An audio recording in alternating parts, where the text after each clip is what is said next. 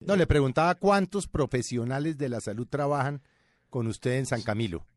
Sí, en San Camilo solamente, en San Camilo trabajan eh, alrededor de 90 personas, eh, que son entonces médicos, enfermeras, especialistas, personas que trabajan, odontólogos, eh, personas que trabajan en, en, radio, radiología, personas que trabajan en el laboratorio. Ahí trabajan aproximadamente 90 personas. Y no es solamente el único personal que trabaja a nivel de la salud, tenemos otro centro que se llama el Centro C. Camilo para los niños con discapacidad. Ahí hay otra cantidad de profesionales de la salud trabajando, pero sobre todo dedicados a los niños con discapacidad. Mm. Padre, ¿a cuántos barrios, porque usted arrancó, nos dicen uno muy pequeño, pues que estaba, que no había sino trochas y culebras, ¿cuántos barrios hoy en día en Barranquilla están cubriendo usted con, sus obras sociales, con su generosidad, con su dedicación? Sí, el área de influencia de, de nuestros proyectos eh, eh, eh varía un poquitico según el, eh, el, el, trabajo que se realiza, pero más o menos son unos 10 barrios alrededor del barrio La Paz, más o menos entre 70, 80, 90 mil habitantes, que es el área de influencia de nuestros proyectos a nivel de salud, a nivel de educación, a nivel de las personas con tercera edad, sin olvidar a nivel de nuestra biblioteca, a nivel también de los colegios, eh, más o menos son 70 o 80 mil habitantes que forman la, el área de influencia de nuestros proyectos.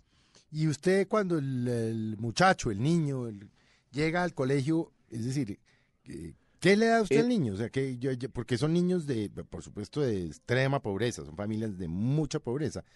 Eh, el niño llega y, ¿qué le dan? Le dan un uniforme, le dan unos útiles, la alimentación, es decir, ¿cómo, cómo, cómo funciona eso? Eh, sí, este, eh, yo siempre he dicho de que por un lado cuando vemos una necesidad, entonces sí tenemos que hacer algo. Eh, nosotros, si seguimos hablando de que somos hijos de Dios, no podemos hacer otra cosa que lo que Jesús nos ha enseñado, que es ser la misericordia de Dios hecha carne. Entonces nos duele que hay una necesidad y empezamos a trabajar. Bueno, a nivel de educación también empezamos y empezamos a prestar el servicio educativo, pero ahí mismo, ahí ahí mismo vemos entonces de que esto no es suficiente. Y por eso también entonces eh, a través de estos colegios, por ejemplo, en el Colegio Comunal Mixto están estudiando más o menos 900 niños. El Colegio Comunal Mixto, para decirlo así, tiene la paternidad o la maternidad de una organización más grande que se hizo a través de este colegio con otros colegios que tenían la misma orientación que ahora se llama la Red Educativa del Suroccidente de Barranquilla. En esta Red Educativa del Suroccidente de Barranquilla hay más o menos cuatro mil niños que ahí estudian. Eh, parte de estos niños son, son niños que realmente viven en condiciones de, de, pobreza y algunos de extrema pobreza. Bueno, estos niños en los diferentes colegios entonces también se ayuda con lo que es eh, la alimentación, lo que, lo que es eh, el almuerzo.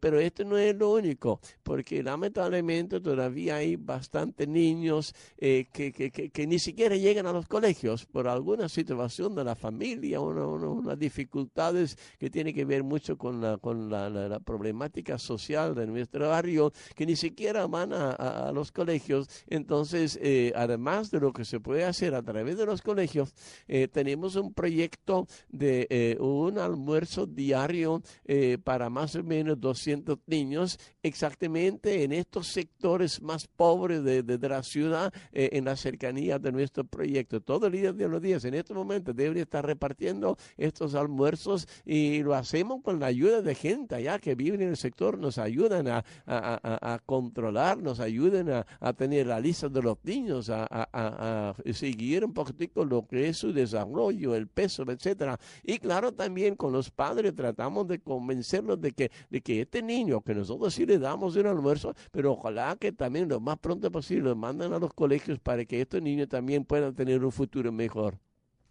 Es que usted habla de, eh, obviamente primero hablo del, eh, del eh, comunal mixto, pero usted habla ya de varios colegios. Yo alguna vez le, le escuché a usted decir que sin educación no hay futuro. ¿Cuántos colegios tiene entonces? Sí, estos colegios eh, que son eh, eh, seis colegios que forman parte de la red educativa del suroccidente de Barranquilla. uno de los colegios es el Colegio San Pablo, en el mismo barrio La Paz, que ya había empezado antes de, de llegar yo.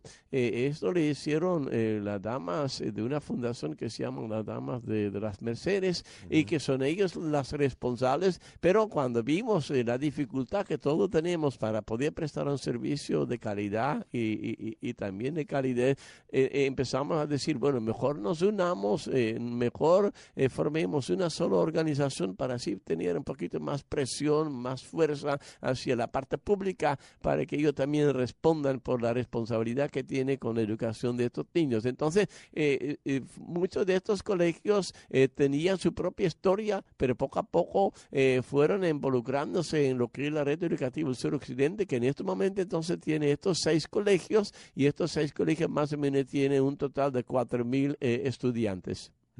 Padre Cirilo, usted no, a veces no se levanta pensando la inmensa, inmensa responsabilidad que se echó sobre sus hombros cuando llegó a Barranquilla hace 36 años. Bueno, ¿No lo agobia un poco a veces por la mañana dice, uy, miles de niños, nutrición, salud, eh, útiles escolares, pelear con las entidades del gobierno nacionalista y tal para que le den una plata. ¿Usted a veces no se agobia?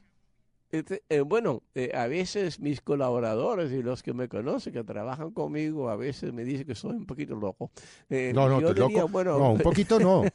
O sea, está completamente loco. porque para meterse en semejante empresa un poquito loco, dice, pero, pero bueno, yo, yo casi creo que ser loco en este asunto es igual como tener mucha fe y de pronto también un poquito, un poquito de, de, de, de, de, de terquedad. Eh, y yo creo que esto viene por mí mismo y por eso yo no sufro por eso. Eh, yo sé que, que Dios nos ayudará. ¿Cuándo y cómo? Yo no sé. Y mm. mientras tanto yo hago todo lo que yo puedo, pero ya son 36 años que estamos trabajando así, 36 años que hemos sufrido mucho, sufrido mucho y aquí estamos, aquí estamos entonces, ¿por qué vamos a pensar que ahora esto se va a acabar?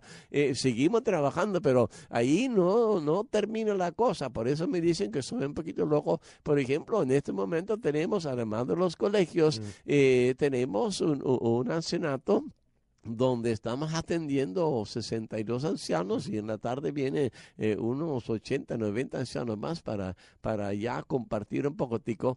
Pero todos los días eh, recibo yo llamadas de gente que están buscando un cupo para un papá, para un abuelo, para alguna persona que encontrar en la calle y me, me duele mucho en el corazón tener que decir que no hay más cupo.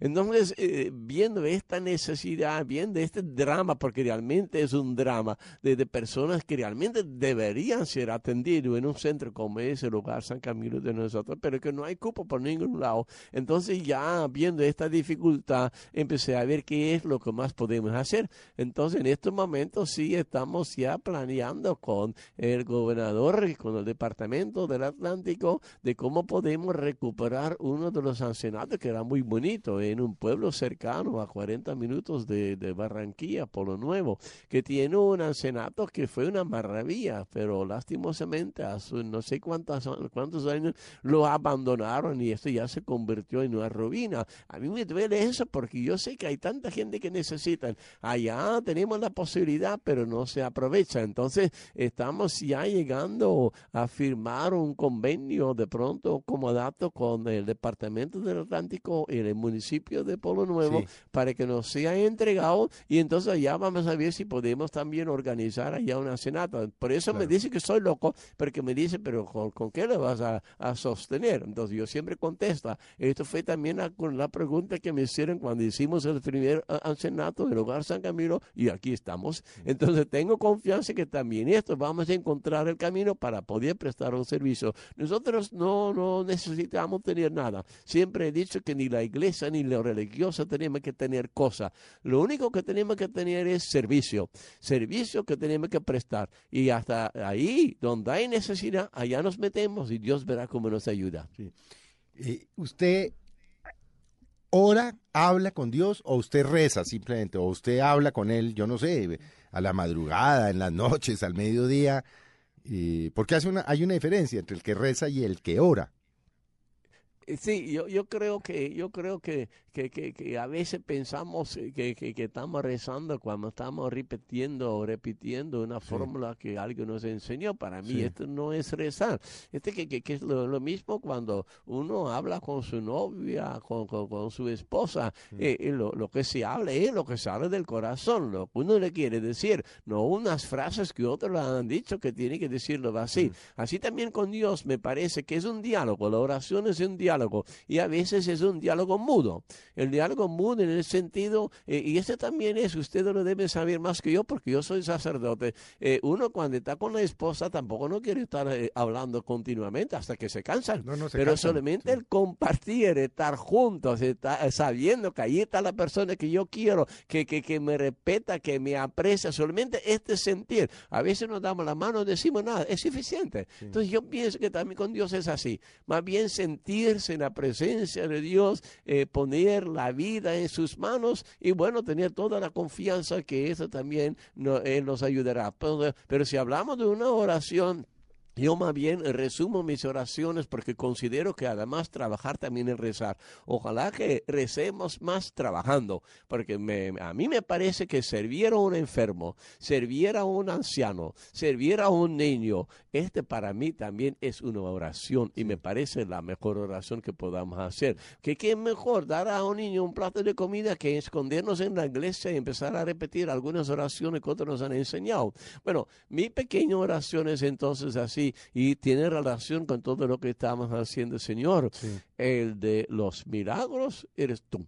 Yo, que soy muy humano y yo no sé hacer milagros, yo tengo mis limitaciones. Lo único que yo sé es trabajar. Bueno, yo estoy trabajar, trabajando, por favor, haga tú tus milagros. Bueno, parece que él lo está haciendo porque estos proyectos que ya tienen 36 años, ahí están. No por lo que yo estoy haciendo, sino por la forma como Dios nos está acompañando. Y usted a veces no le dice, porque yo lo hago a veces, cuando veo que hay un tema o que no puedo solucionar, yo le digo, hermano, ahí le dejo ese temita porque yo cómo lo manejo.